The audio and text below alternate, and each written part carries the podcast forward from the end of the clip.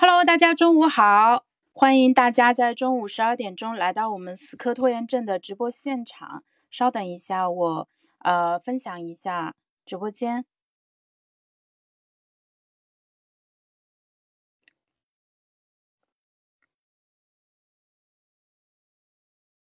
好的，然后邀请一下我们的嘉宾上麦。OK，然后再让我分享一下房间。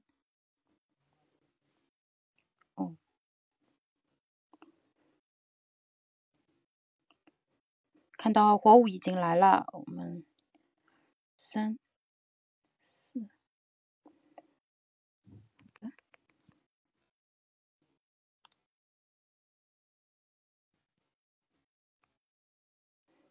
好，我再添加一个链接啊，稍等一下。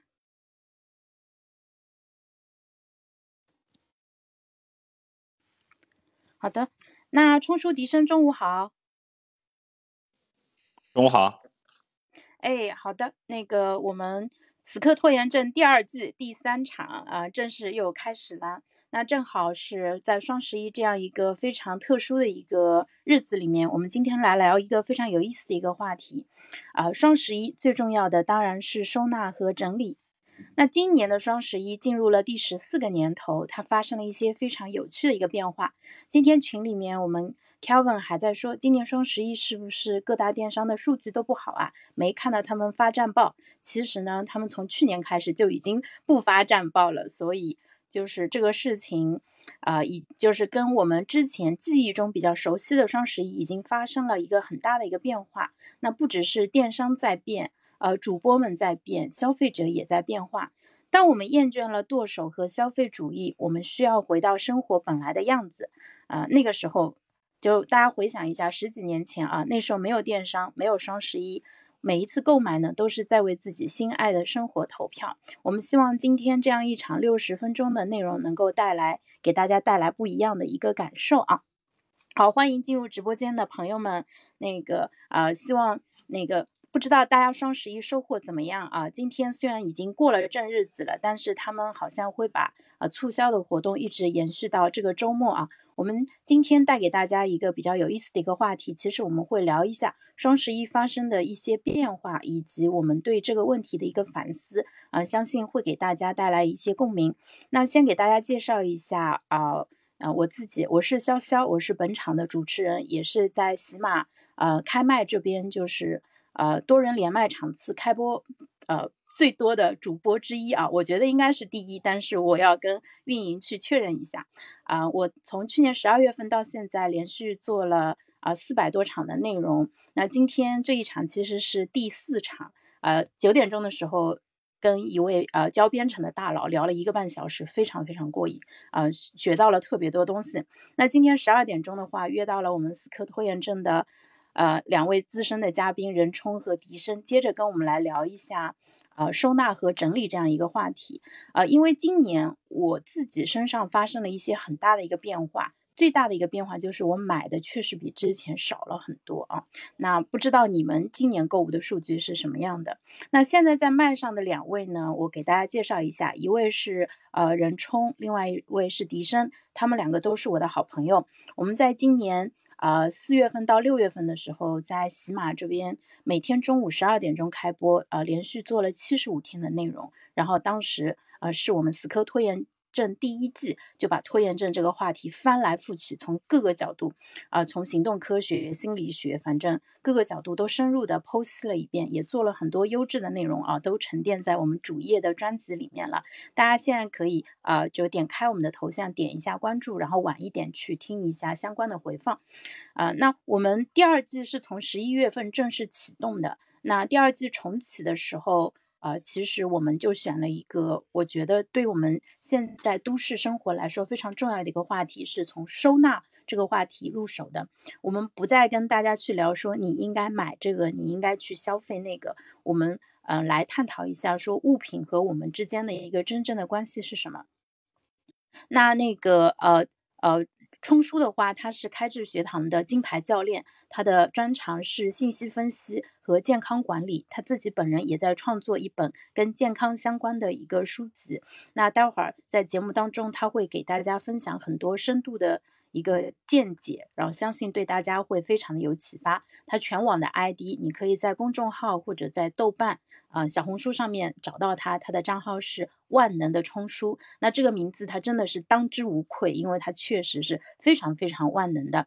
那第二个呃嘉宾的话是笛声，笛声也是我们呃就是这个三人组合当中非常重要的呃一位。他在呃江苏那个。他是从事那个呃建筑相关的一个行业，之前呃是一呃设计师，然后他也在那个幼儿教育相关的行业工作过。所以最近他跟我们开智另外一个同学还做了一个专栏，就是跟育儿相关的，大家也可以关注一下笛声。然后他啊开播的场场次也比较多，内容也非常的优质啊。那以上呢就是对我们这三个人的一个介绍。我再花一分钟的时间给大家介绍一下死磕拖延症这个项目。这个项目呢是我们共同发起的，就是希望能够借由喜马这个平台啊，帮助大家解决自己在日常中遇到的一些问。题啊，你可以把它当成是一个呃公益的大型的这个真人在线的一个呃改变的一个项目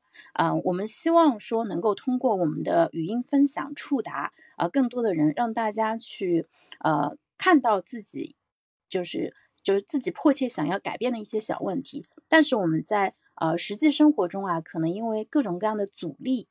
呃，就是没有办法去呃靠自己去完成。那么我们希望说，我们给大家分享的，不管是经验、呃知识或者是方法，而是呃甚至是包括我们在这样一个共创的一个能量场里面啊，能带动大家一起来把这个事情给做成。那呃从我们过去的实践当中来看的话，效果其实是非常好的。呃，我们在第一季的时候，嗯，大概触达了。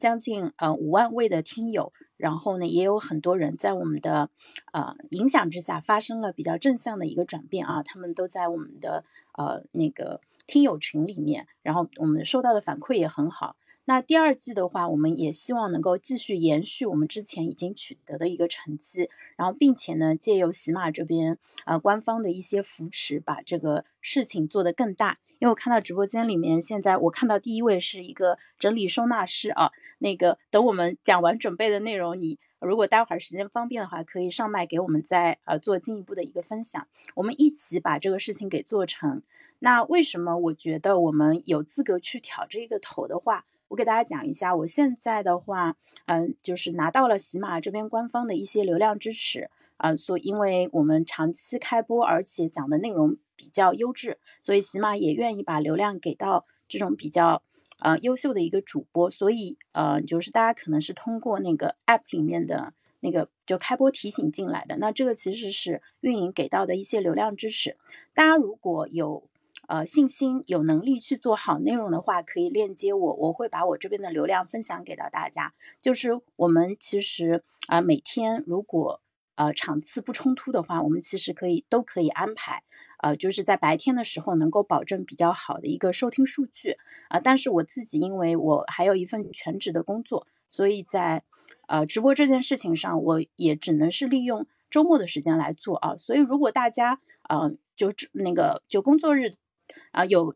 时间可以去做内容的话，我非常愿意把我这边的一个流量的资源跟大家共享。我觉得开麦这个产品，就是多人连麦这个产品，要把它做好，其实非常重要的是大家一起共同创造出一个健康的一个生态，让有能力的人多输出内容，让需要好内容的人能够找到好内容。大家来到广场里面，呃，不管什么时候进来，都能够听到优质的内容。那这个平台它就会做得越来越好，就有点像抖音一样，对吧？抖音现在大家什么时候进去都能刷到好内容，那那个用户他就会越来越沉迷，对吧？一听，呃，也就一刷就两三个小时起步。那我相信我们。通过语音这一块提供给大家的价值会比短视频更多啊，这一点我非常的有信心，也欢迎有能力做创作的朋友呃关注我，然后私信我，我们回头呃就一起把这个事情给做大。那这个是我们的初心，以及我们能够给大家带来的一个价值。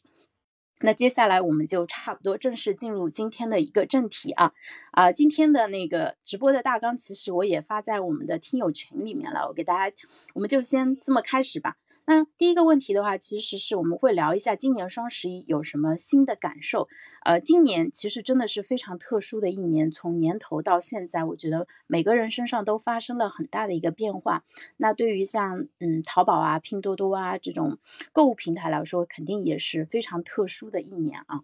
嗯，那个我想先问一下笛声，就是笛声，你觉得就从你自己和你身边的人来看啊，有哪些变化？我们那个见微知著一下。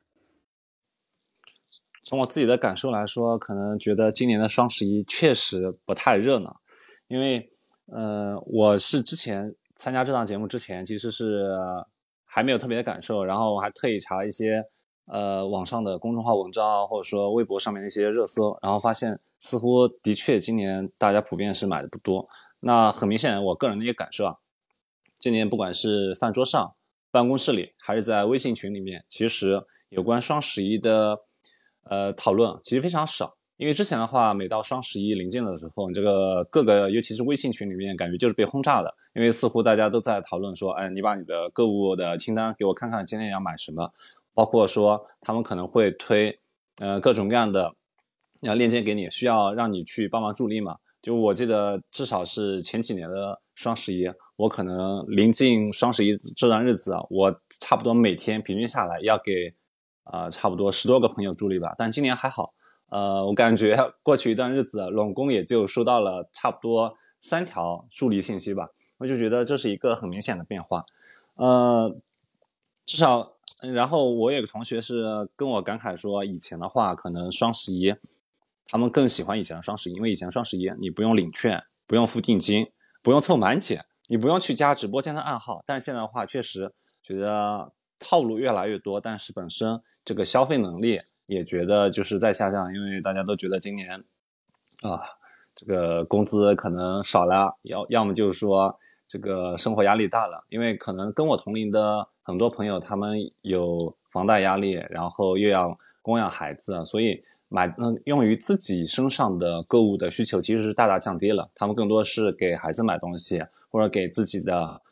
狗狗、猫猫买点东西，所以我会觉得说，嗯，我个人感受，今年双十一确实不太热闹，但是可能是大家也不希望它太热闹吧。嗯，好的，谢谢。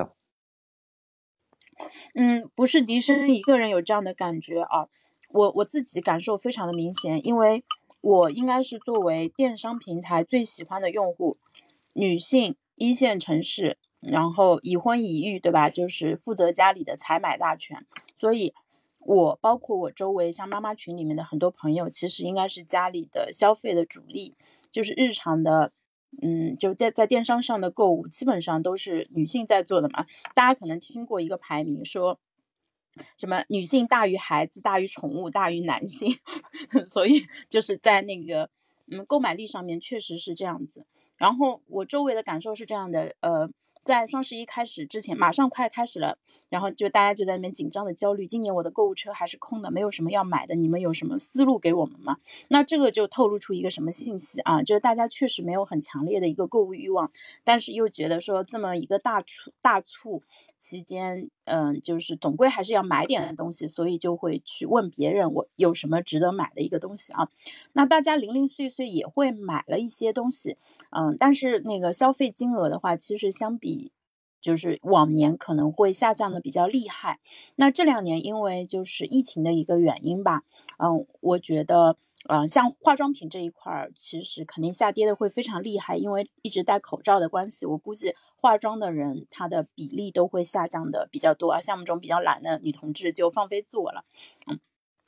对，这个这个会是一个很大的一块儿，然后，呃，因为就是，嗯，就是社交。嗯，就聚餐啊这些活动减少了，那对于女孩子来说，就是买漂亮衣服这种，就比较华丽的那个首饰啊，这种配饰的这个需求也会变低了。因为很多时候你把自己打扮的特别呃精神漂亮，其实很大一个目的是为了社交。嗯，大家可以参考一下这个，呃，就是在找对象的年龄阶段的。呃，人和那个结婚以后的一个状态就可以了。结婚以后变懒了，变胖了，对吧？不再那么注重那个穿着打扮了，这是一个很大的趋势。所以呢，你的社交下降势必会带来消费的一个下降。然后今年双十一还有一个，我觉得有一个很大的一个变化的一个原因啊，嗯，我我我自己的感受是因为呃这几年直播电商变得越来越流行，因为抖音直播电商它真正就是破圈，嗯，可以认为是从呃那个罗永浩就四就是那一年四月份去抖音直播带货开始。现在其实也差不多有两年的一个时间了，就这两年的时间，它从一个，呃，它的覆盖率变得越来越大，所以呢，大家在直播间购物的这个习惯也就慢慢养成了。那很多直播间就除了像东方甄选这种，呃，因为有文化，所以能够卖出比较高的溢价的，其他的直播间其实主打的都是低价。呃，像李佳琦对吧？最近还在，呃，就在全网去捍卫他自己，我是全网最低价这样一个地位，对吧？如果不是最低价，他就要跟品牌去，就是要品牌给他一个说法，因为他必须捍卫自己这样一个人设。那你在直播间，嗯，一直能够买到低价的话，那就相对于说大促时候的这个低价，就不不再是一个稀缺品了，就相当于我平时也能够。买到比较低的一个价格，那就为什么非得要在双十一去买？那像我自己现在购物习惯也是这样子，因为现在，呃，你你可以说每个月都有小的促销，我有时候甚至也不一定会去等促销。如果这个东西真的是我现在就需要的，我可能顺手去买了。因为，呃，促销的时候，很多时候你会发现，如果你买小东西的话，它大家都知道套路啊，三原来是三百减三十，现在要三百减五十，你就必须要凑到三百块钱。但我要买的这个东西只可能只需要一百块钱，为了享受这个便宜的，呃五十块钱，我还得额外再找两百块钱的东西买回来。那那个东西可能并不是我真正需要的啊，我现在就不太愿意去做这个凑单的事情了。所以对我来说，可能。比起绞尽脑汁的去凑单，然后心里满怀着这种上当受骗的感觉，我还不如平时需要的时候，我顺手把它就买了，对吧？如果它是真的能满足我的需求，所以我觉得大家在消费理念上面其实也在发生一个很大的一个变化。那这一点的话，我觉得其实是应该算是说消费者现在也看透了商家的一些套路吧。我们被套路了十几年，现在终于。呃，就有点看明白了，说好像也不是非得要凑单，也不是非得要把所有的这个购物的欲望这个憋到双十一这一天再释放，对不对？你看现在周期越来越长啊，它会连续制造很多个小高峰让你去买，但后面大家会发现说，其实也不是非得要在这个月去买，我我十二月份、一月份，甚至到后面每个月，其实我都是可以买的。就当购物真正的回归到了满足我们。自己的一个需求的时候，我觉得这才是更加健康的一种消费方式啊。另外，我还想分享一个点，嗯，想跟迪生你讨论一下，就是你有没有发现我们在电商上买的东西啊，它，呃，衣服除外啊，衣服因为你不太可能买一打，但是你买的很多日用品，包括文具或者其他东西，它都会是那种很大的包装。嗯，确实有这个感受。对吧？这个现在洗衣液啊，这种东西经常都是十斤、二十斤的。我其实很心疼那个送快递的一个小哥啊。对，那大家会发现说，电商其实会很愿意让你去买大包装。那大包装对他来说，就相当于是一个更高的销售额嘛。他们主要考核的一个指标是 GMV 啊。所那个，所以我是最近才想明白这个道理啊。我发现。为什么我们在电商上买到的东西价格会相对便宜？其实是因为我们在搞批发。我们我小的时候，那时候有零售的店，对不对？也有这种副食品市场这种搞批发的店，他们就那那种店铺，他们那个价格会便宜一点，但是你要买更大的一个量。所以我们现在就是在网上买东西的时候，经常会买大包装回来。然后其实我们是在搞批发，不是在搞零售，不知道大家有没有共鸣啊？就当你发现这一点以后，你就能解释了，说，哎，为什么，呃，这个价格便宜？实际上就是因为你买的多。那你真的需要这么多量吗？因为我们现在家里房子也都不大，东西又很多，对吧？这么多年来堆了很多的东西，那大家看到周围的环境，可能就会考虑到说，哎，真的放不下那么多东西了，要么就。哎，少买一点吧。所以这个其实对于消费的欲望也是有一个很大的，比也是一个比较大的一个压制啊。就是当你就刚刚开始，比如说有点像，就是中国刚改革开放那时候，经济刚活跃起来的时候，那个时候啊，是真的是供不应求，就只要你有商品，你能搞到货。你就能赚钱，所以那个时候最赚钱的是什么？那我们叫他倒爷，就是从什么广州那边搞一批货回来卖。你你不管你是有一家店，或者你在路上摆个摊儿，你都能赚大钱啊。但是现在其实我们经历了这么多年的经济的高速发展，其实物质已经非常的充沛了。那每个人家里面也都有很多的东西了。你能说出有什么是你特别想要，但是你又还没拥有的东西吗？我觉得特别少，那个东西要么就是特别贵，我们真的买不起，呃，不然的话，它基基本上真的很少。不管是什么化妆品啊、小家电啊、智能设备啊，包括书啊、用的东西，其实我觉得绝大多数东西我都已经有了。所以，我们现在这个购物欲望变得更加的淡，也是一件顺理成章的一个事情啊。这个几乎是人类历史发展到 一定的阶段所必必然出现的一种情况。这个也。侧面说明了我们经济水平其实现在已经达到了一个很高的一个高度啊，所以这个其实是我们对于今年双十一，呃发生的一些变化的，就是我们的一些观点啊。那接下来我想问一下冲叔，冲叔你双十一在干什么？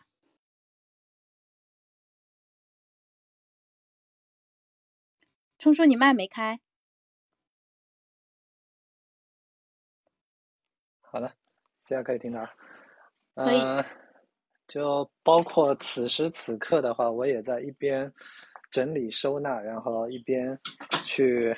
呃一边跟你们直播。那么在这个双十一呢，差不多也就是在双十一开始之前呢，在购物车里面有罗列了一些那个需要购买的东西，然后呢也各种研究了一下。然后这段时间最重最重要的呢，还是因为。我在上个月相当于把收纳整理相关的这个话题给基本上完全吃透理解了，而且应用上了，所以这段时间的话都一直在各种收纳整理，所以包括我的书架的话，现在已经整理的完成度的话，应该已经达到了百分之九十以上。然后呢，包括自己的，现在我的办公桌的话已经非常的有序，而且呃，昨天刚刚到货的那种叫做三 M 的那种。那叫什么竖线贴，它就可以把所有的这个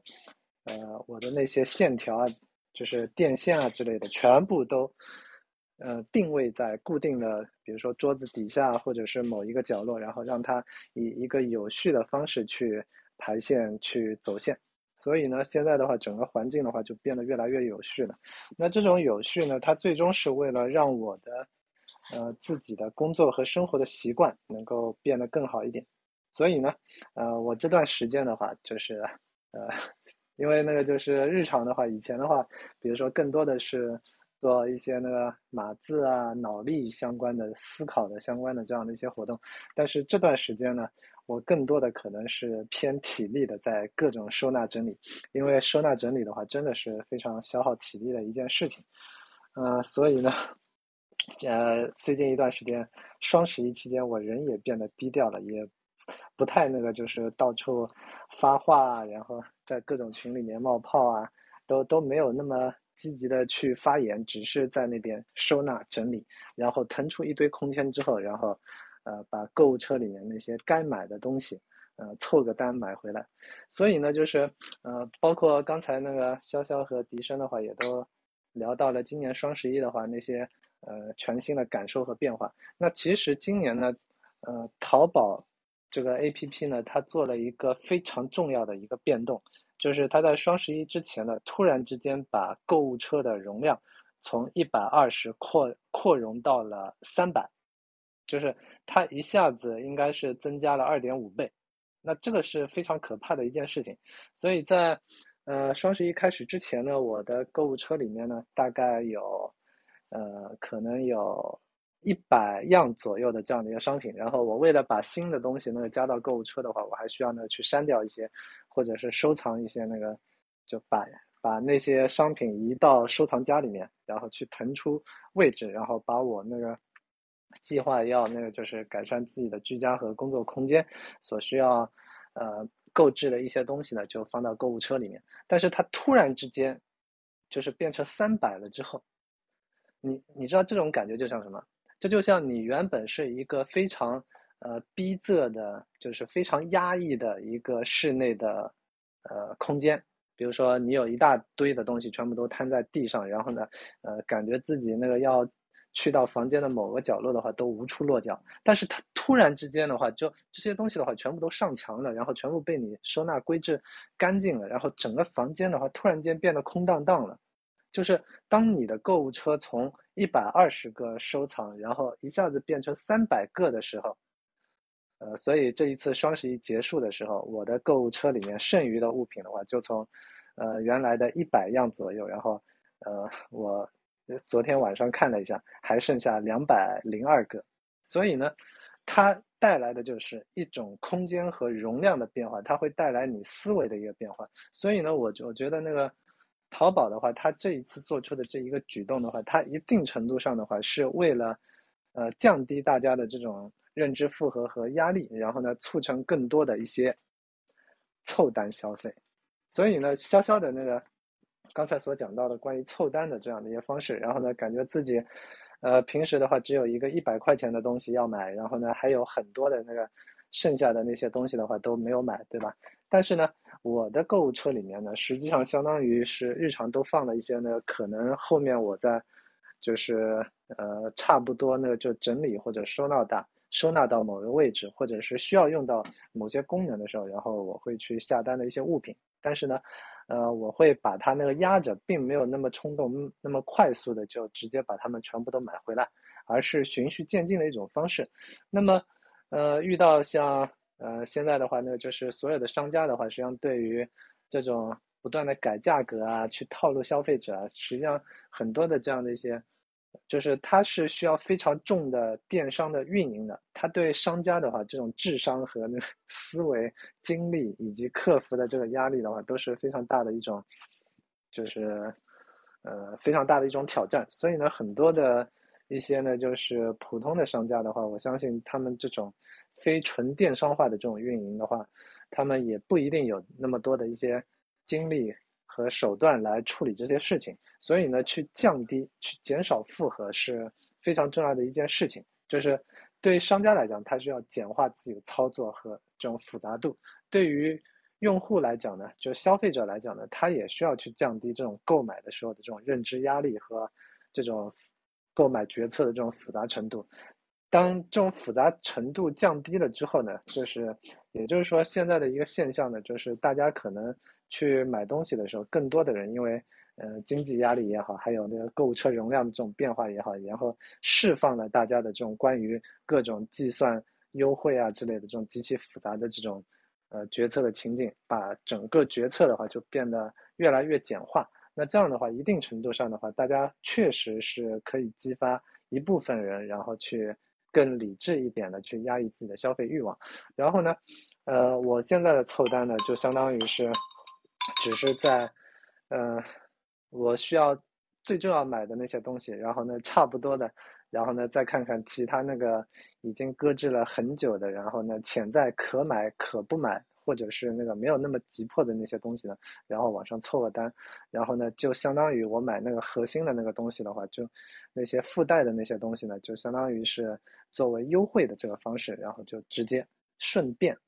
呃，像赠品一样，然后就收回来了。然后因为家里面经过了更多的一些收纳整理之后呢，然后整个呃空间的话就变得越来越多了。实际上它的这个空间的装东西的这种能力。也就增强了，那所以呢，最终的话，呃，实现的就是一个更舒适优雅的环境。所以现在面对电脑的时候的话，就面对我的整个办公桌的时候，就越来越有序和方便了。然后这个是非常令人愉悦和舒爽的一件事情。好，潇潇。好，呃，谢谢冲叔啊，嗯，我都没有观察到到扩容了，说明我最近真的是。越来越像男性了，就是非必要不逛街，对吧？啊，用完就走。那每次上街只逛一家店，去海澜之家拎两件衣服出来就结束了。那现在其实对淘宝我也有这种感觉啊。然后我本人也不太在直播间买东西，我在直播间买东西主要是冲着罗永浩去的，对吧？用自己的钱包去支持罗老师，他去哪儿我就去哪儿买一点。比如他今年去了淘宝。我就也去淘宝下单，但是呃，也真的就是去看一下他那个挂，他挂了三百件商品，你知道吗？我就从头到尾看了一遍，有哪些我能用得上的，我就给他买一点。其实这个更多的是为了情感而购买，而你说这个东西到底有多刚需？其实也不算很刚需。所以现在人的购物的这个这个原动力就发生了一些很微妙的一些变化，因为我们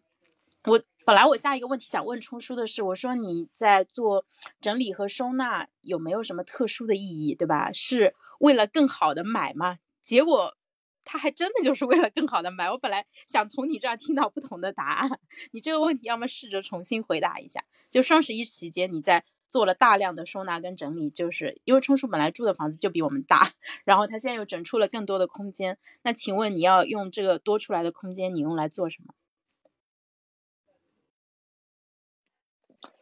多出来的空间，那就首先第一个呢，就是，呃，比如说那个家里面那个之前的那个鞋架的话，还是，就是我妈弄一个鞋架，然后我给甜甜，呃，又弄了一个鞋架之类的。就那些鞋盒子的话，那个都已经那个放在那边，就是就属于很杂乱的一种状态。因为我现在掌握了 收纳的一条核心的原则，然后叫做。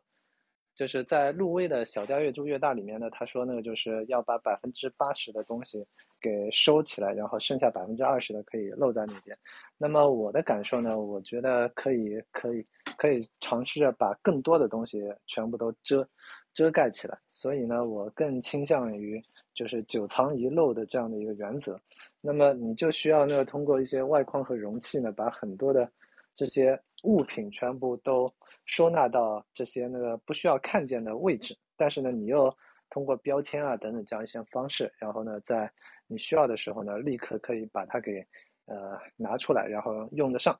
然后呢，就是我们老一辈的很多的这种整理收纳习惯呢，全部都是把很多东西那个眼不见为净，然后呢塞到某一个地方就行了。但是，呃，那基本上呢，就是除了等你搬家的时候，那这些东西的话，可能就不见天日了，对吧？所以，就是经过了，就是这段时间呢，我其中，呃，双十一的时候，其中一个比较重要的购买的东西呢，就是一个，呃，十层的玻璃框的那种鞋架。那这样子的话，它是，呃，十层的话，就相当于可以把所有的这些，呃，鞋子全部都塞进去，而且是通通过玻璃的话是可视化的。那么你会发现。就是一旦你增加了这样的一些收纳储藏空间，然后把更多的一些物品全部都，呃，向立体的空间去收纳之后呢，然后你整个，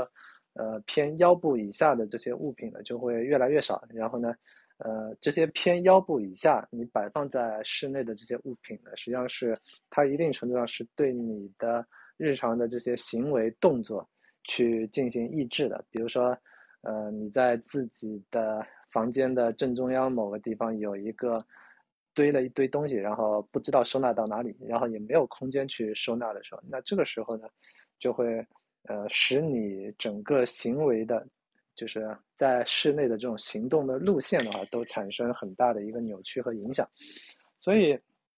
就是在收纳呢，你可以。呃，不断的去腾挪出更多的一些空间，无论是在视觉心理上，然后带给你这种舒适，还是在实际的你在这个空间中的这样的一些走动行为动作，都会给你带来非常大的一些便利。然后呢，呃，这些呢都一定程度上的话，我我们讲的就是，呃，收纳的话，一定程度上它是为了去激发你更更多更好的一些行动。那么你在。通过了整理之后呢，你更容易的进入到你相应行为需要去产生的这样一些空间，你特定的空间呢也被你赋予了特定的一些行动所需要的一些物品，然后呢，你就能够很迅速的完成这样的一些行动。你会发现，你很多的一些拖延的话，本质上它并不是因为你想要拖延，而是当你一旦进入到某一个空间，你要去采取这个行动的时候，你首先先需要那个进行整理，你先需要那个在那边把。需要用的那些物品找出来，你需要呢先把那个自己的思维整理清楚，我到底在这个空间的话应该怎么做。但是如果所有的东西全部都是经过了你的整理、整顿、收纳，然后呢非常有序的，然后配合你对应的在这个空间里面所需要需要采取的这个行为，已经预先都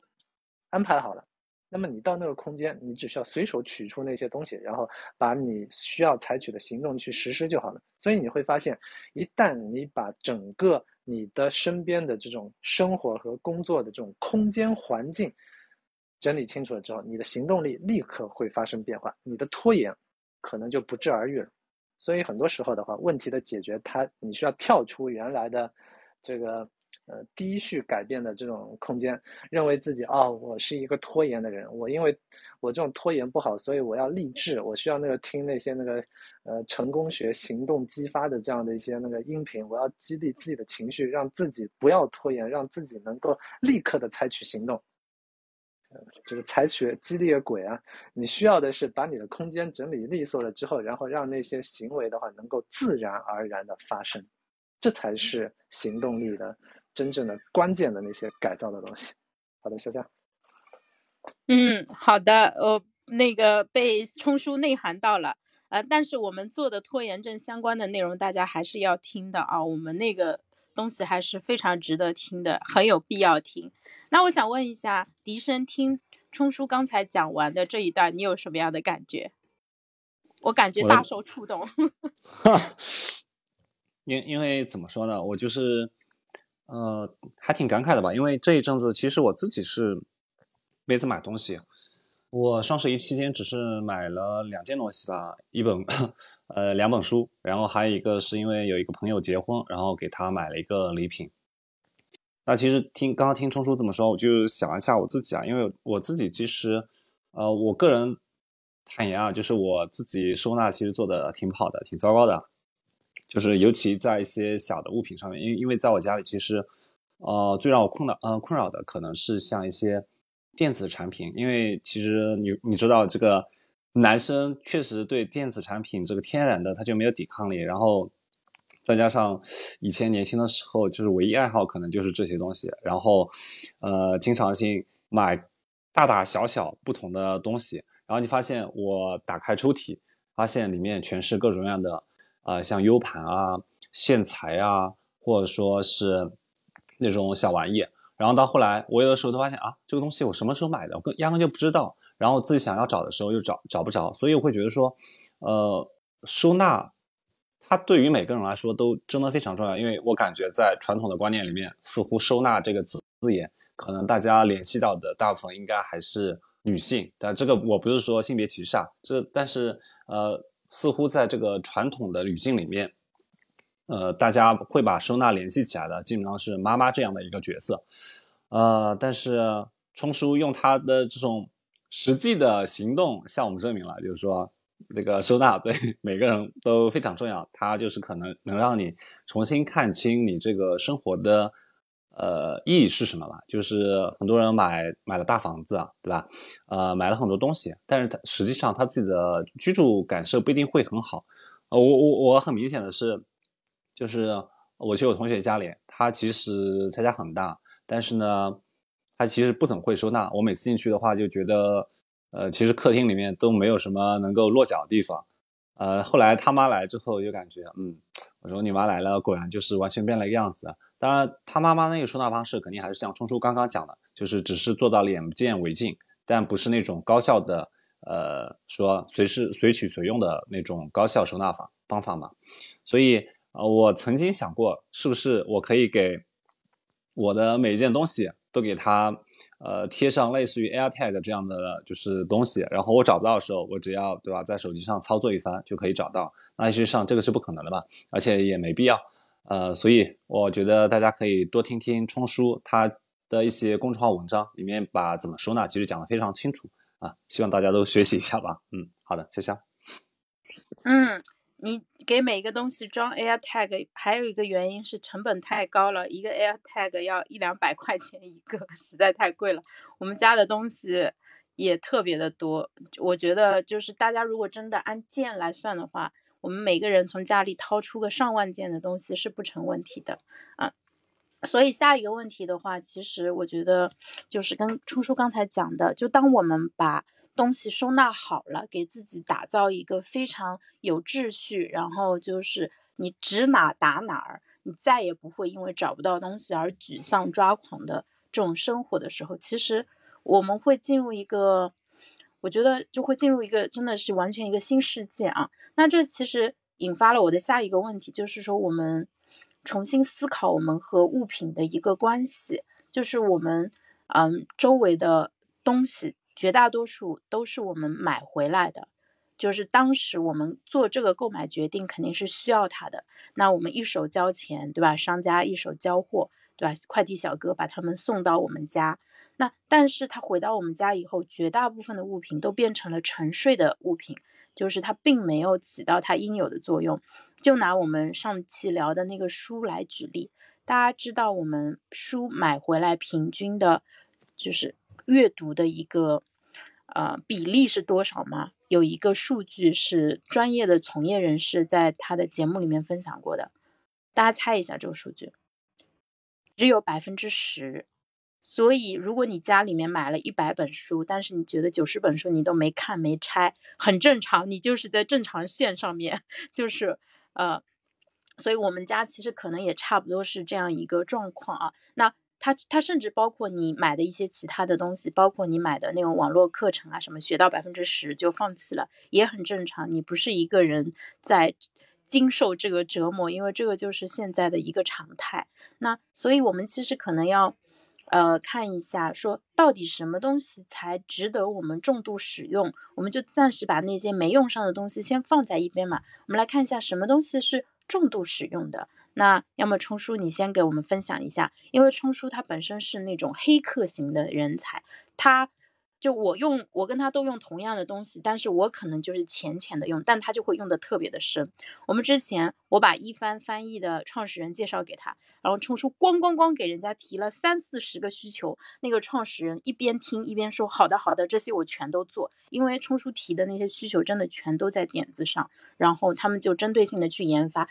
就是对他们的那个开发的速度也是一个。很大的一个帮助啊，所以大家一定要听听看冲叔他在重度使用什么东西，然后看看有没有能用上的。你来，重度使用的东西啊，那我重度使用的，现在的话是一个是我的制氧机，就是那个昨昨天的话，这里必须配上我的笑声。就每次听到他说制氧机，我都很想笑。那就昨天的话，那个突然之间在开智的那个信息分析时期的群里面的话，呃，制氧机又变成了一个热点的话题。那么我在那个十一的时候呢，十月，呃，就十一月一号的时候呢，已经在我的几个群里面，包括心流专注的群里面，也都推荐过那个就是。呃，如果你想要呢，就是更好的去获得心流和专注，然后让自己的脑力处于一个更高水平的话，你实际上是，呃，可以用制氧机的。然后呢，嗯，之前呢，在某些那个，呃，好像是核桃派的直播里面，我也跟，呃，直播的那些小伙伴们那个讲过，就是，呃，我现在在为了去创造心流，然后我我都是丧心病狂的把那个，这个。制氧机的话开在那边，然后一边那个吸着氧，然后一边码着字写着文章，对吧？然后呢，这个是非常重要的一件事情。但是昨天会引起这个话题呢，实际上是因为，呃，我们那个就是最新的那个防疫政策的话出现了，呃，一丁点儿的调整。然后呢，就是有些有些小伙伴呢，突然间感觉到是不是呢，就是呃会放松了？但实际上呢，就是我我我在那边解读的话，它是为了。呃，减少扰民，然后降低整个呃公共卫生安全的这样的一个成本。所这个话题我们不细聊啊，反正就是通书主要用它的，嗯，对，这个然后那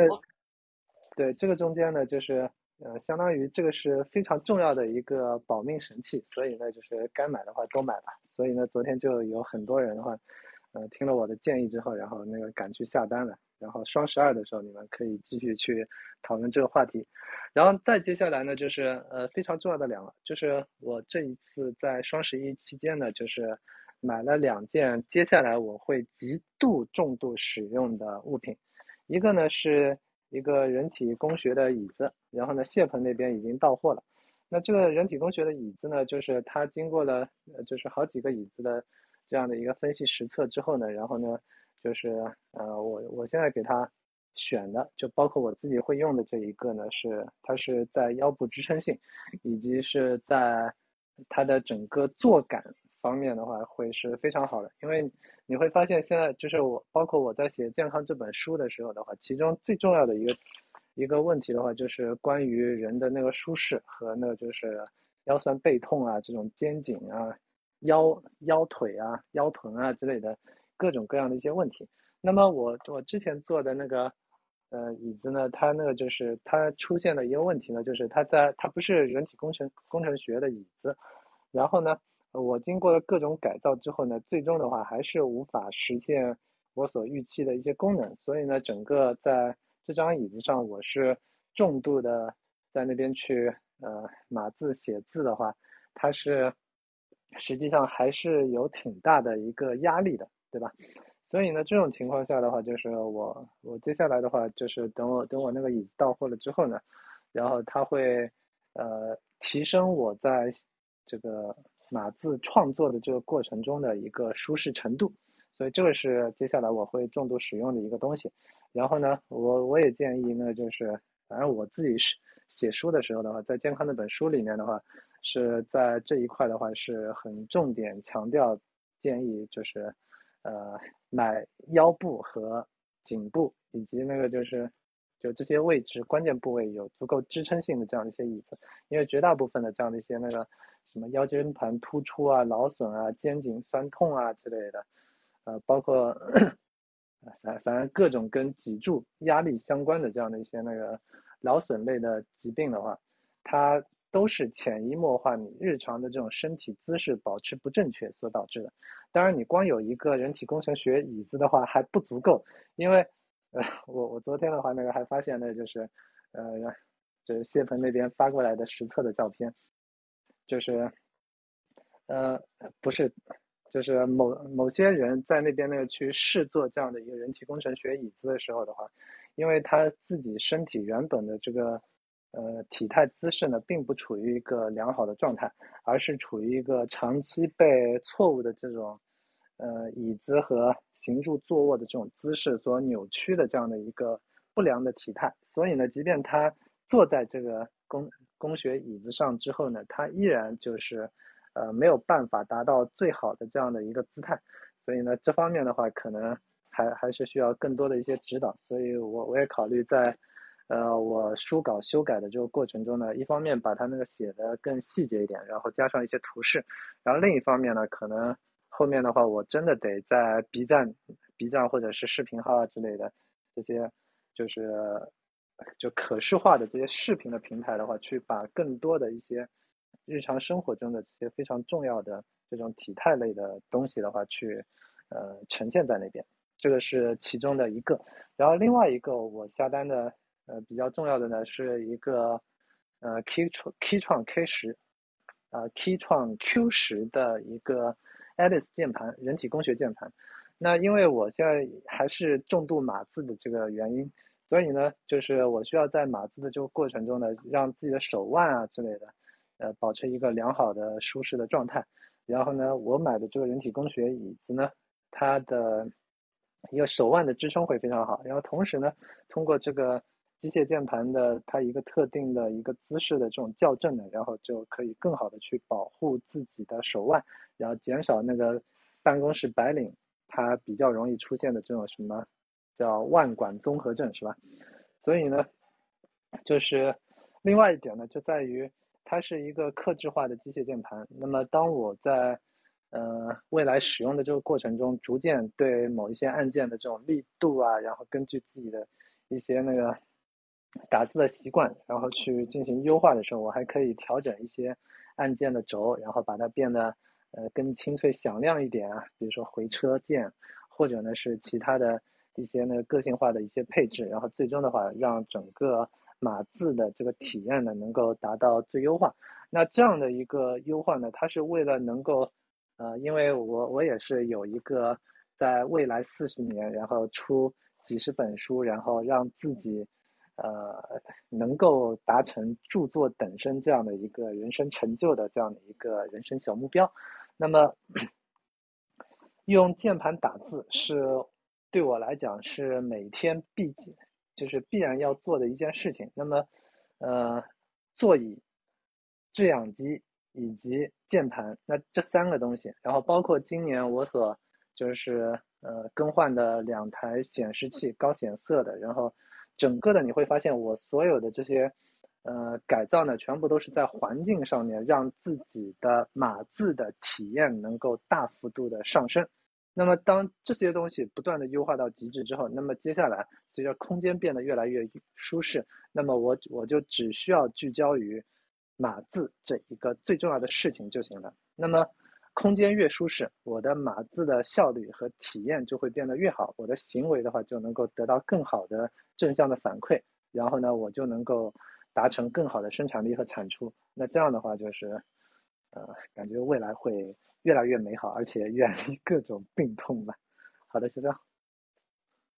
好的，你买键盘你不跟我说，我昨天刚下单了一个，请你把链接发给我。我都已经，就是前面 半个月我都已经反复跟你讲过好几次键盘了，你没听。你太忙了。对我，我是一个很简单的人，你必须把链接发给我，跟我说你买了，我才知道。行，好，没事儿，那个，这样待会儿给我发链接。然后刚才评论区仙月飘香说他想问一下，呃，制氧机，冲叔你要么具体给他讲一下品牌和在哪里购买，还有型号吧，因为他们家是小朋友受过伤，说需要吸氧。我我先确定一下这个安全吗？就首先吸氧机的话，它没有什么太大的一些副作用，反正老人、小孩、成人都都可以用，然后也没什么危害。你会发现很多人那个就是就是呃，比如说很多那个人那个得了一些那个疾病，然后身体虚弱，那么他们到医院里面的话，你会发现那其中一个比较标准化的 程序的话，就是在他鼻子上那个挂一根管子，然后给他吸着氧，然后他他的体力就能够有所恢复。对吧？所以呢，它是降低人体这个负荷的其中一个比较有效的一个常规的医疗手段，然后也没什么太多的一些神秘。那么，呃，在选择这个制氧机的时候，呃，下下次你去 找他们谈广告费去。就是，呃，选那个制氧机的时候呢，首先你要区分清楚，就是在医用跟非医用，就家庭使用呢，它中间的话是有一条非常明确的界限的。就是你医用的这种制氧机呢，它核心的参数呢是需要达到五升以上的这样的一个流量，所以通常我们民用家家庭民用的，就是跟医院里面去进行匹配的时候呢，就是比较简单的选择的话，就是买个五升的医用的这个制氧机就行了。反正我买的呢是呃愉悦这个品牌的，愉悦的话它是一个上市公司，然后它是专门做医疗器械，然后也是给。各种医院、中小型医院，就包括大型医院的话，那就是供应各种医疗设备的。然后之前两千，呃，二零二零年，就是疫情刚刚起来的时候呢，就是卖脱销的制氧机呢，就其中很大一部分的话都是那个愉悦的这个制氧机。所以呢，就是买愉悦的五升的就好了。那具体型号呢，反正，呃，只要是在我的群里面，然后那个就是问我一声的话，我我都可以。把这个链接推送给他，然后反反正呢，昨天的话，那个我在那边分享完了之后，好几个人私下那个问我，冲叔你那个制氧机是哪个型号？然后我把那个聊天记录一打包一转发，然后 直接发给好几个人，他们就直接该买的去买了。所以就是就是这种更细节的问题的话，那个可能还是进入到那个潇潇准备的这个呃微信群里面。大家聊起来更方便一点吧。好的，谢谢。嗯，好的，那个谢谢冲叔。呃，我看了一下愉悦，愉悦居然卖的比欧姆龙还要贵啊！这个问题我待会儿再问一下你。嗯，好的。好，先那个就是那冲叔重度使用的东西，一个是制氧机，另外一个是他刚买了一个人体工程学的椅子，啊，还有就是买了一个机械键盘啊。我觉得这些其实都是生产力。呃，工具啊，因为制氧机它是挂着制氧机在那边 写稿子的，呃，这一点比较特别啊。但是这个也是极客精神啊，把一个工具用到极致。那我们在之前的节目当中其实有讲过，冲叔会像重度的使用双链笔记，包括滴答清单，包括 Q 笔这些我都有在用的东西，呃，其实它都。用到了极致。我觉得这一点是我特别佩服他的，所以我们也是牢牢的捉住他的大腿啊，就是他去负责做。啊，分析的工作我在后面抄作业就可以了。那我们这个节目的目的也并不是说只是为了忽悠大家去买买买啊，其实更多的还是说，嗯，我们真正就是当这个东西对你真的有用的一个情况下，那你买回来重度使用肯定是划算的。因为现在很多的东西买回来，说实话是闲置的。我自己。像我的 Mac 就买回来之前很长一段时间就基本上没有用，我可能一两个月都不会去用。然后西风就会动不动问我潇潇姐，你的那个 Mac 出闲置吗？我说不许再问了，我不卖。对，但是实际上确实是我自己没有把它给用起来啊，所以也是说想借这个节目的机会，嗯，跟大家就是倡议一下，就是说我们家里肯定有一些东西是。呃，你觉得是好东西，那好的东西它就值得重度的去使用。我是这么一个观点啊，就是一个东西它如果值得用的话，那你看看能不能把它用的更加深度一点。好，那个呃，谢谢仙月飘飘在那个评论区给我们发的好评啊，非常感谢。然后顺便给我们的洗米团做一下广告，就是呃，我我十一月份开通了呃洗米团，你可以认为它是一个付费粉丝团的一个呃功能，就是呃我们现在的定价是每个月六十九块钱，然后全年的话好像是四九九也不多少的一个价格，就是你可以享受到我们一系列的一个服务，其中我觉得最有价值的就是呃可以。呃，和我和冲叔一对一的去交流，就帮你解决你的问题。因为现在这纯粹是属于大白菜的一个价格啊。有的朋友可能是今天第一次听到我们的内容，有些可能已经听了我们好几期的内容。相信你们听完，对于我们这个水平还是会有比较呃客观的一个评价啊。欢迎大家在呃学有余力的情况下，对吧？花大概一两杯咖啡的价钱去呃加入我们的洗米团，然后。嗯，后面我们也会更好的为大家去服务。嗯，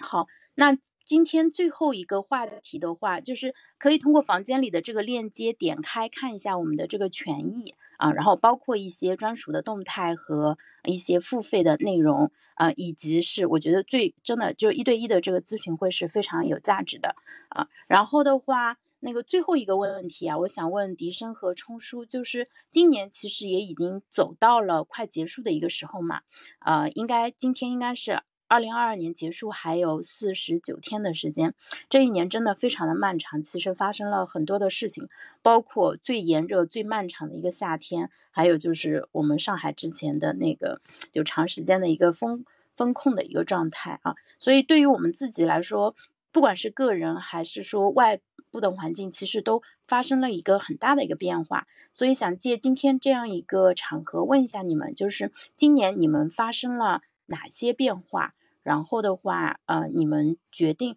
就准备怎么样去应对这样一些变化？要么笛声你先来。嗯，我觉得今年的话，我很荣幸啊，就是能跟潇潇还有冲叔一起，呃，来参与这档节目。啊，实际上我今年个人的感觉就是，我今年应该是践行了一句话吧，就是做了再说。就是很多时候，像以前的话，可能很多时候，呃，做事情或者做决策可能会有犹豫的时候很多，然后经常会瞻前顾后。那今年呢，呃，上了杨志平老师的行为分析课之后，就很大程度上我把这句话真的刻在心里，然后反正做啥就是先做了再说。等做完之后，再再去看这件事情是不是合适自己，对自己是不是有用，或者说这件事情是不是真的能够提升自己？因为可能，呃，自己之前做很多事情的话，就是有太多的可惜跟遗憾了。那今年开始，希望自己在每件事情上面都至少能够做到不留遗憾吧。那呃，还有一个变化呢，就是。借由潇潇跟冲叔的助力，然后确实是在很多呃方法层面得到了一些改善。因为像冲叔，就像我们是之前的那个第一季的那个索克林症里面，呃提到了很多具体的方法，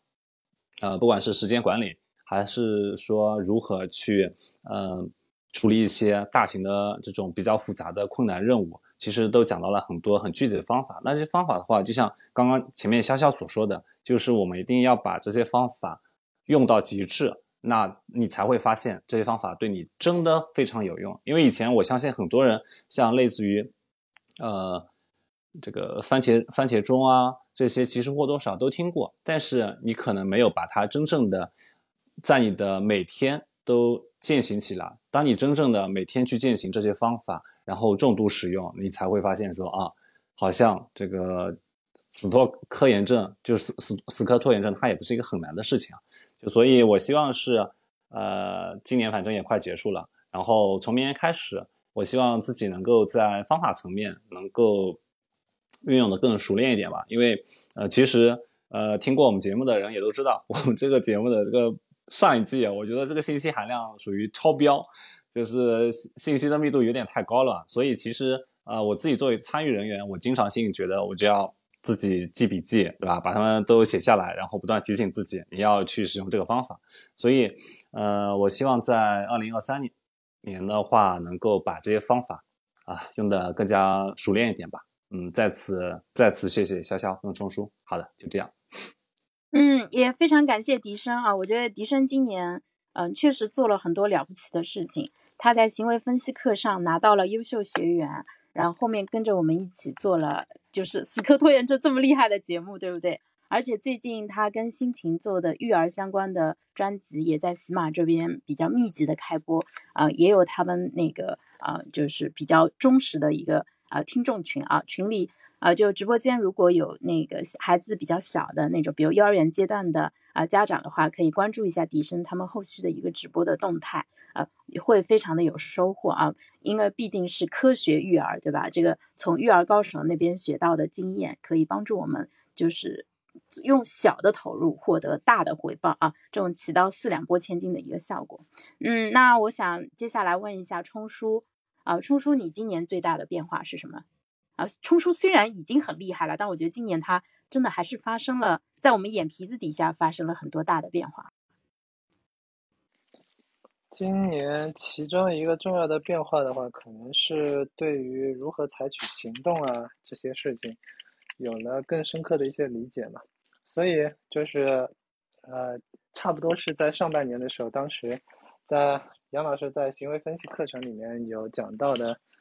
那些关于行动方面的东西呢，就是情境、空间影响行动。那么在去年，就是我在刚开始写，呃，健康这本书的时候呢。啊，去年这个行为分析的课程就已经开了。那么当时在北京跟杨老师一起，呃，聊天的时候，当面聊天的时候呢，他就直接跟我讲的，就是关于健康这个方向的，其中非常重要的一个部分的话，就是空空间。那空间呢，它回过头来讲呢，就是空间就是我们做具体的任何事情的一些情境，而这个情境中间呢，它必然会带有一些那个阻力，然后呢，必然会带有一些助力。然后你怎么样去增加更多的一些，呃，空间环境中的助推力，然后让环境中阻碍你希望的那些行为，这种阻力能够变得越来越小。那这个是整个，呃，空间的重新规制的一个习惯。那么到今年呢，就是呃上个月十月份的时候呢，相当于，呃，我正儿八经的就是。就当时的话是在于心流专注和行动力相关的这个话题，然后当时我始终在那边思考，就是怎么样才能够把这个行动这个话题，然后真正落到实处，然后呢产生比较大的一个收益呢？然后在就是当时我认为整个非常重要的一个卡点的话，就是在于呃空间收纳整理，所以我才把那个我手头所有的。那些收纳整理、扫扫除啊、整理整顿相关的这些书籍的话，全部重新拿出来，然后每一篇都每一本书都写了一千五百字到三千字的这样的一个书评。然后在这个深度评论的这个过程中，实际上我并不是只是就是我我的书评的话，跟普通的那些读书笔记不一样，就是很多人写读书笔记的时候，他是把书里面的一些他认为有价值的知识点，然后摘抄下来，然后那个。做一些那个就是，呃，学生的这种乖学生级别的这种乖乖的记录，而我呢是站在更全局的这样的一个角度呢，去对里面的一些知识点，整个知识体系，以及我基于这个知识体系之后，然后又生发产生了更多的一些其他的一些想法，把外部跨界的一些行动科学，呃执行力相关的这样的一些知识，然后也整合进来之后，然后对原有的这样的一些知识和信息去进行优化。那这个过程中呢，我相当于构建了自己的一整套怎么样去进行空间收纳整理，然后。呃，它背后的这些原则到底是什么？就这些东西的话，我全部都总结出来了，然后又花了差不多一个月左右的时间，我不断的在那边整理、整理、整理、整理，然后做各种各样的一些收纳。但是，就是在我写出来这些，呃，差不多直接写了七八篇文章吧。那在我写出来这些文章之前呢，我应该对于行动这个话题的话，已经是就是阶段性的处于一个。认识已经算比较好的了，但是在实施的这个呃部分呢，还会觉得有一些卡点和阻碍。那么最终的话就很清晰，这些卡点和阻碍就在于我周边环境中的这些物品的话，它呃还没有被我整理整顿到极其有序，然后方便使用的这样的一个程度。我只是局部性的把一些，比如说像在我。写书的这个过程中，其中很重要的就是睡眠的话题。那么，怎么样把那个早，就是早睡早起相关的整套的流程和空间环境给优化好，我是做好了的。然后还有一些其他的相关的，但是呢，呃，从我自己家里面整个空间的这个有序程度来讲呢，它可能只是达到了呃百分之二三十的这样的一个程度。那么我花了一个月的时间呢，现在就是把这个。就是空间收纳整理的这个有序程度，可能提到了百分之五六十，然后再接下来可能还需要，呃，等这个春节的时候，应该就是一个红红火火、非常有秩序、非常快乐、happy 的一个，就是有序的这样的一个状态了。然后到时候的话，就是，呃，凡是我所希望的、我所想要的，应该都能够通过空间，呃，空间的这样的一个重新规制和整理。就是达到百分之八九十以上的这样的一个满意状态吧，所以我我我很期待接下来不断的这个整理收纳的这个过程中带来的一个行为的呃改变。那这样的一些微小的行为的改变，可能在三五十年之后的话，它在整个效率上面的话会带来一个巨大的突破。那么呃，从写作的这职业生涯比较长一点啊，那么对于一个普通人来讲，可能那个二三十岁。那么你的接下来的这个呃职业生涯，呃可能到六十岁以后的话，延迟退休了之后，可能六十五岁。那么呃在这样的后面也是差不多那个三十多年的这样的一个职业生涯的这个过程中的话，你如果能够把这样的一些微小的呃收纳整理之后的这种带来的这种行动的便利，带来的这种效率的提升，能够呃。很好的把它固化成自己的习惯和，就固化成自己的行为习惯。那么我相信，呃，十就不要讲三十年了，十年之后的话，你都应该能够取得跟现在完全不一样的一个成就。这个这是我是觉得今年带来的最大的一个认知上的一个变化吧。好，谢谢。我想问一下，甜甜对于你的收纳整理，他有什么样的反应？他跟我一起收纳整理，然后前前几天呢，就是就昨天就前几天的时候，把他的那个书架，就把他的那个呃普拉提和就相当于他的工作房间给收纳了整理了一下之后的话，然后现在进去之后，整个舒适度就高太多了。然后换了一些帘子，然后换了呃加了一些那个就是放他。瑜伽服的这样的一些衣架，然后把书架、置物架的这个位置整个的给挪了一下，空间排布发生了变化。然后呢，另外我把它的就是插排啊之类的，就是呃这几天我还把那个就是那些收纳整理的那些插排线啊之类的，通过呃一些竖竖线带的方式，然后包括一些嗯把这个。拖线板，然后粘贴在这个桌面底部啊，等等一些方式，然后不断的去向立体要空间，然后这些空间呢，又是你日常看不见的那些空间，然后就变得越来越有序。所以就是我的房间在变得呃更有序化，他的房间呢，基于他原本就是一个高镜子的人，然后呃喜欢收纳和整理的话，他那边也是比之前的话，就相相当于他之前的整洁程度可能说是百分之七十到八十的话，那经过重新调整了之后，现在就已经又升到了百分之八九十的这样的一个程度，然后呃接下来还会继续不断的优化，所以他是一个非常喜欢收纳和整理。然后需要更多的一些收纳整理空间的，呃，这样的一个人，所以他特别喜欢收纳。我我帮他一起干活，他不要太开心啊。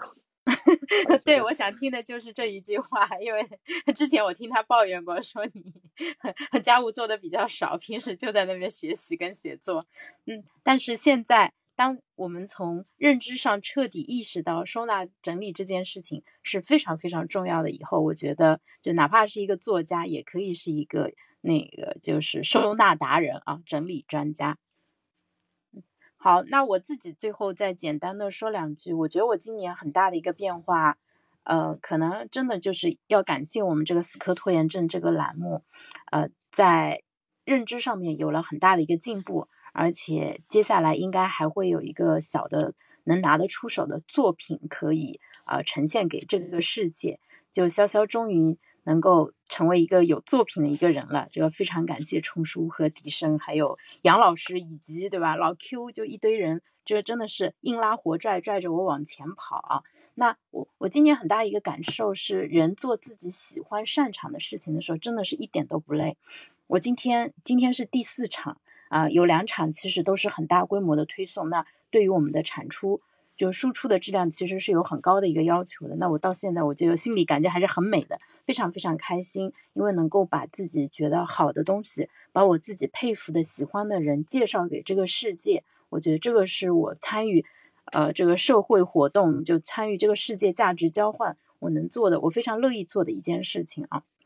所以我觉得后面咱们。就是尽可能把想做的事情啊变成自己爱做的事情，那这样的事情不用别人在后面催着赶着，我们自己一溜烟小跑着就去把它给做了，这种是最好的。那我们也在探索，呃，更多的就是关于这种干预啊，或者是助推相关的一些东西，然后把它分享给更多的人。因为我相信每一个人其实可能不管是自己或者家人，都会有各种各样的小摩擦力或者小阻碍。就是有些很多事情我知道我应该做，但是我就是提不起那个劲儿，就不愿意去做。我觉得这个是特别常见的一个问题。那我们如果能够帮一个人解决一个这个问题，就能帮一百个人解决掉这个问题。如果能帮到一百个人，那么一万个人甚至一百万个人啊，也都不在话下了。所以我是能看到我们做的这个事情将来是有一个很大的一个途径。那最后咱们收一下尾啊，今天这一场我们聊了一下双十一这样一个话题，大家可能都感受到了，说双十一这几年其实发生了非常大的一个变化，平台呢也不再吹自己的数字了，品牌也不再。呃，发那个什么红榜，说自己今年又卖了多少多少了。然后，呃，那个就之所以发生这些变化的话，我觉得跟消费者其实啊的消费理念的一些变化是有很大的一个关系的。我们从过去一个就看到什么都想买，因为我没有嘛，就是有钱了，那我当然都得买一点回来，对吧？到现在我们的物资变得非常的丰富，嗯，但是反过来啊，其实我们刚才没有提到的一个点。就今年还有一个词变得很热门，就是精神内耗啊，对吧？二舅治好了我的精神内耗，那真正出圈的是二舅呢，还是精神内耗呢？我觉得其实大家可以考虑一下，就是内卷、躺平、精神内耗，还有 emo 这些词，其实变得越来越热门啊。那就是在物质上面，我们好像是真的是欲取欲求啊，想要什么都能拿到，但精神上反而可能大家会呃，就是经历一些比较困难的。日子，然后也不知道自己说，呃，就是可能信心啊或者乐观程度都会受到一些影响啊。但是不要紧，我们不是为了让大家难受的，我们有解决方案给到大家。那在呃今天聊的这个话题里面，其实我们在重新思考物品和我们的关系。我也问了冲叔他重度使用的东西，嗯，那冲叔。分享给我们的东西，其实大家可以看到，他分享的都是跟创作相关的。我觉得成为一个创作者，其实是一件非常幸福的事情。那创作不需要你很会写文章、很会拍照片、很会做短视频，或者长得很漂亮。其实都不需要像我们这样子拿一个手机直接开始把自己看到的、觉得有趣的内容跟这个世界做分享，我觉得就是创作的开始啊！大家如果有兴趣在这一块啊继续深入探索的话，也欢迎你们来链接我。但啊，因为有直播间朋友很多都已经关注我了，没有关注的朋友可以啊关注一下，然后回头的话，嗯，我在留言区也放了我的微信，对，大家可以加一下我。啊，我们后面可以再继续深入的探讨，也欢迎大家在信任我们的基础上去购买我们的洗米团，然后一个月六十九元，我们进一步深度的去链接。那明天中午的呃重播对吧？啊，这个这一场回放的话会放在我主页的死磕拖延症这个栏目里面，嗯，我这边就不做任何后期，就直接上传了，大家可以在呃大概十分钟以后，在我主页的死磕拖延症专栏下面。啊，听到这一期的内容，那冲叔和笛声那边的回放会相对晚一点，因为他们需要后期重新上传才能完成啊。那个，嗯，我我明我们明天我预报一下明天的两场内容啊。其实我想说的是，我们讲的内容的话，就是如果你啊愿意听完，我相信你肯定是觉得这个内容对你有帮助。我也希望你能够把这个内容分享给你的朋友和家人啊，因为对他们也会有帮助。我们聊的这些话题，我们挑选的这些角度，其实都是，嗯，大家的共同的一个问题啊。我们，呃，因为我们在自己身上看到了这些问题，并且亲自去解决了这些问题，我们知道这个解决方案的价值，所以我们也希望说，能够通过这样一个平台，把它更好的传播出去，影响到你。影响到，然然后你也可以把听到内容转述给你的家人，然后我们就像涟漪一样，就一块小石子扔进去，它会一圈一圈的泛出去，慢慢的会影响到更多的人。那这个其实你我们做内容的一个非常大的一个价值，就是我虽然物理上我只能出现在这个时间点讲这样一段内容，但是因为它被记录下来了，那这个作品它会脱离我存在。对吧？呃，几天以后，甚至几年、十几年以后，它可能依然还会存在，还会被别人听到，还能帮助别人。对，那明天中午的，明天上午和中午，我们还有两场比较大型的一个直播，呃，希望大家有时间到开麦这边来听。第一场是上午九点钟，嗯，我请了二十多年那个雅思和